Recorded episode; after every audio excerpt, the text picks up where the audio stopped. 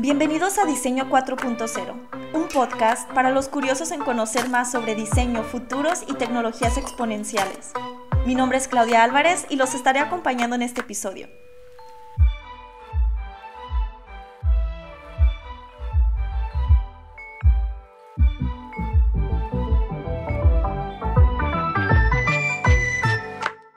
En el episodio pasado, Carla Paniagua nos recomendó un gran número de juegos y recursos que sirven como herramientas para practicar el pensamiento prospectivo.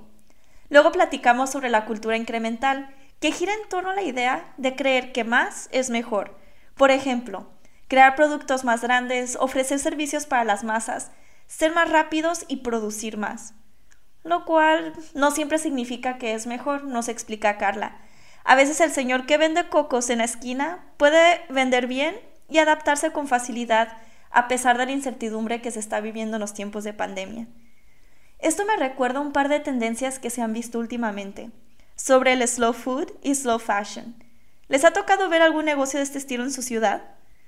Estos son productos que al contrario de la comida rápida o negocios de fast fashion que puedes encontrar en un centro comercial, buscan ser más artesanales, cuidar la calidad de sus materiales y procesos de producción, lo cual podría significar que se requiera más tiempo para producir esos productos.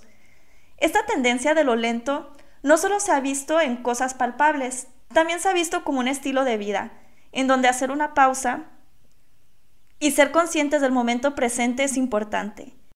Entonces está en nuestras manos cuestionarnos si el producto o servicio que estamos ofertando necesita realmente seguir una tendencia de lo incremental o si entregaría más valor a las personas siendo lo contrario.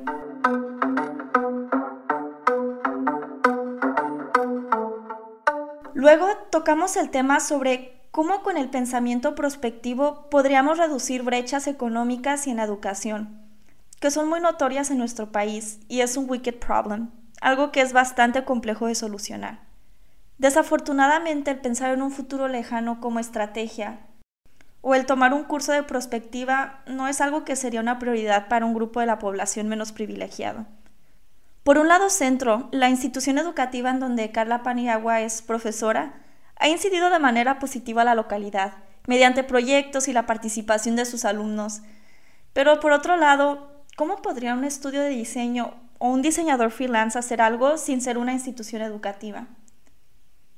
A partir de esta conversación me puse a pensar sobre si el diseño es un lujo más que una necesidad y si con el diseño realmente podemos ayudar a reducir brechas o si más bien es partícipe de hacerlas más grandes.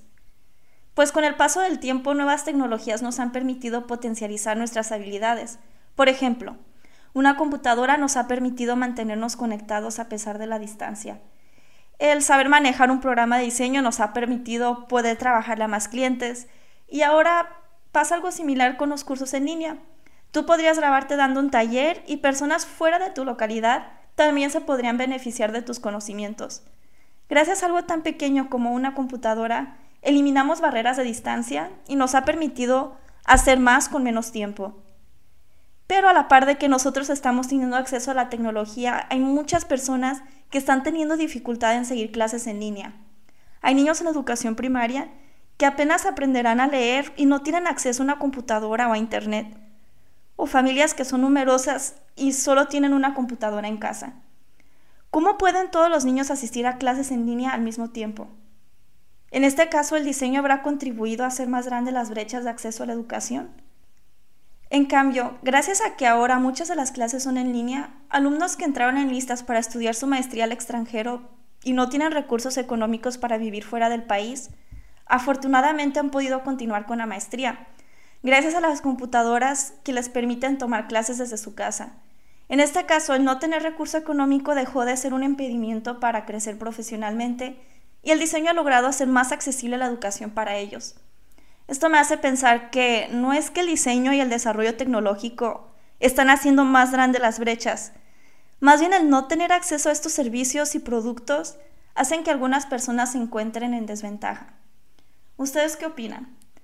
¿El diseño podría ayudar a reducir brechas económicas y de acceso a la educación? ¿Cómo podríamos nosotros impactar de manera positiva nuestra comunidad? Los invito a que compartan su punto de vista, ya sea escribiendo al correo o redes sociales que dejaré en la descripción. Y si quieren compartir una nota de voz, podrán dar clic al link de Anchor que también encontrarán en la descripción. Nos escuchamos la próxima semana en la siguiente entrevista.